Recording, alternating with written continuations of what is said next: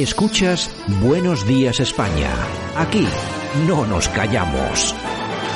Y nosotros eh, llegamos al punto del programa que nos ponemos a viajar hasta Alicante. Ahí está nuestro buen amigo Debbie Rodríguez. Don Debbie, ¿qué tal? Buenos días. Hola, buenos días, Santiago. ¿Todo bien? Pues estupendamente, sobre todo desde los últimos llamamientos que ha hecho Zapatero, que menos mal que tiene que venir muchísima más inmigración para poder salvarnos, o por lo menos es lo que es lo que ha dicho el expresidente del gobierno, que concretamente se ha referido a alentar ese efecto llamada porque dice que la inmigración es la solución para la despoblación. Yo pensaba que la solución para la despoblación debía era tener hijos, pero parece ser que no, ¿no? Que no hay que tenerlos. Bueno, hay que, hay que saber primero que Zapatero ha sido el gran defensor de una, inmigración eh, africana a España. El que primero abrió las puertas fue Aznar, pero primero con inmigración más bien latinoamericana, y después eh, Zapatero con la inmigración africana, marroquí en particular, eh, entonces no, no me extraña mucho que, estas palabras vengan de, un personaje como, como, Zapatero, ¿no? Claro, la solución normalmente tendría que ser española, por una razón muy, muy sencilla. Es que si tú en un pueblo de Aragón, en un pueblo de, León, un pueblo de Asturias, pones a 300 malienses, el pueblo ya no es español. Entonces, claro, claro, realmente lo que tendrías que hacer es fomentar un plan de natalidad a nivel español.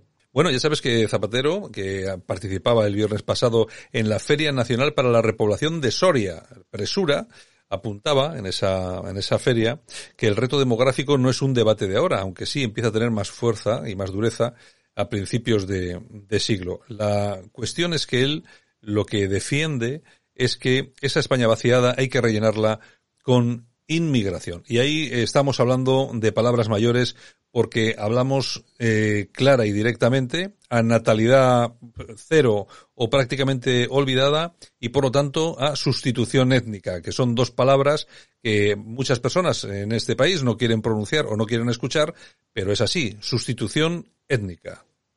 Sí, sí, es una sustitución étnica. Eh, de hecho, eh, creo que la semana pasada fue la primera vez que Santiago Bascal eh, usó este término en un discurso hablando de Ceuta. Entonces, creo que ya se está cambiando un poco la mentalidad española de no, de no usar las palabras que se tendrían que usar eh, y, realmente lo que se, trata claramente de esto.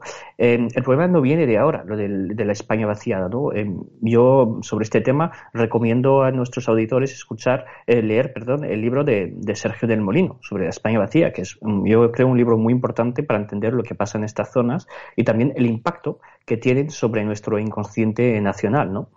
Em, está claro que, de lo que se trata es sustitución étnica.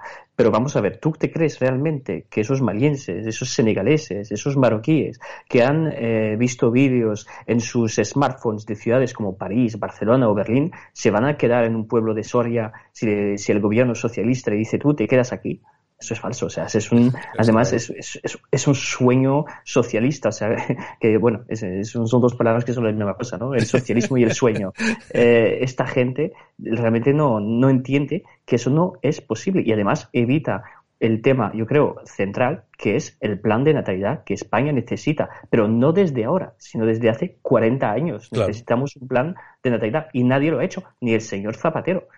Aquí hay una, hay una gran contradicción en todo esto, que es, eh, por ejemplo, el no llamar a la natalidad, a tener hijos, a que los españoles tengamos hijos, y luego llamar a una inmigración masiva que lo único que hace es fortalecer precisamente la competencia desleal con los trabajadores españoles, pues que peor lo están pasando. En todo caso, eh, cuando hablamos de la España vaciada, sí estamos viendo, se está observando últimamente, que hay cierto trasiego de ciudadanos de las ciudades a los pueblos, pero son mayoritariamente españoles y alguno eh, latinoamericano es lo que dices tú. Eh, estas personas que vienen del África, de los, países árabes, lógicamente están soñando en esas grandes ciudades europeas que, bueno, en las que pueden moverse como pez en el agua. Bueno, está claro que la gente no está entendiendo lo que está pasando en África, porque es exactamente lo mismo en África.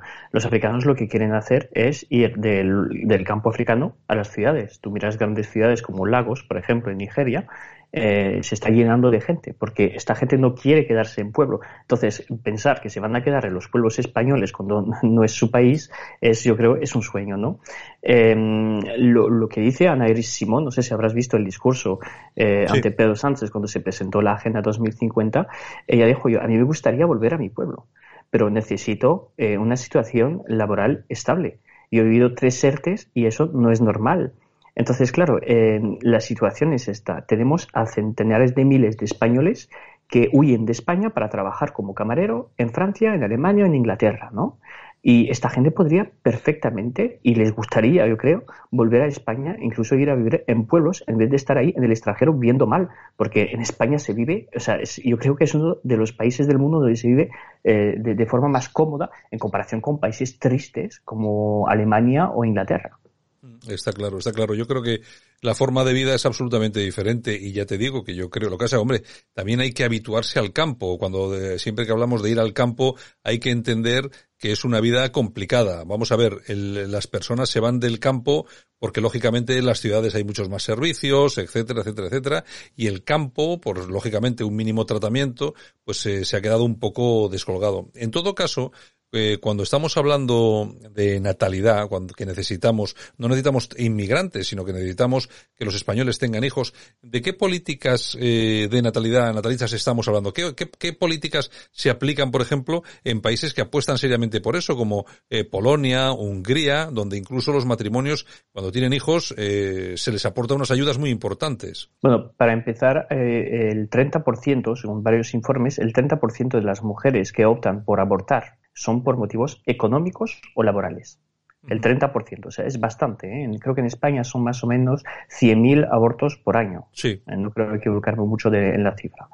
Em, entonces, primero lo que habría que hacer es tener un crecimiento económico estable para dar un trabajo digno a, los jóvenes. Claro, porque si tú tienes el primer hijo con 35 años, no vas a tener tres. Porque te imaginas ya, claro, si empiezas con 23, 24, sí que puedes tener más hijos, pero con 35 ya es más difícil, ¿no? O sea que la primera cosa que se tiene que hacer es tener una situación económica eh, buena para los jóvenes. Eso es lo primero. Segundo, lo que se hace en otros países.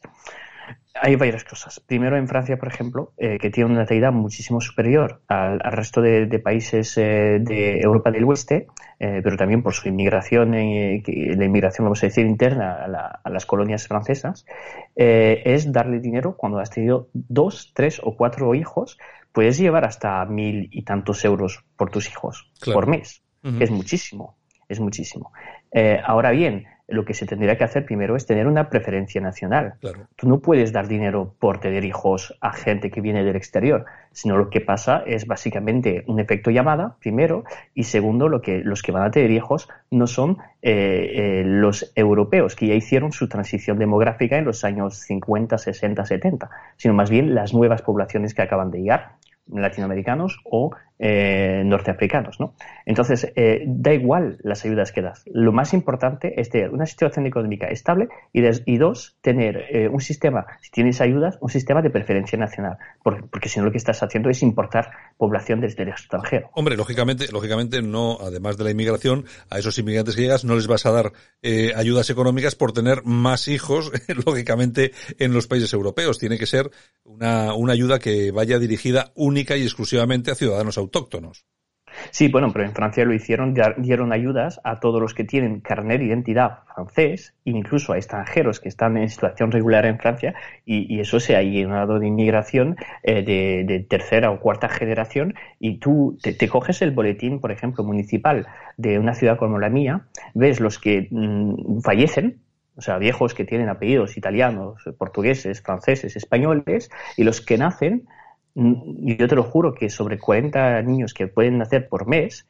si hay dos con apellido francés, de estos dos, yo creo que son de las islas francesas, eh, te das cuenta que ahí hay un problema. Estás fomentando la natalidad extranjera en tu propio suelo. Y eso es finalmente apoyar la sustitución demográfica.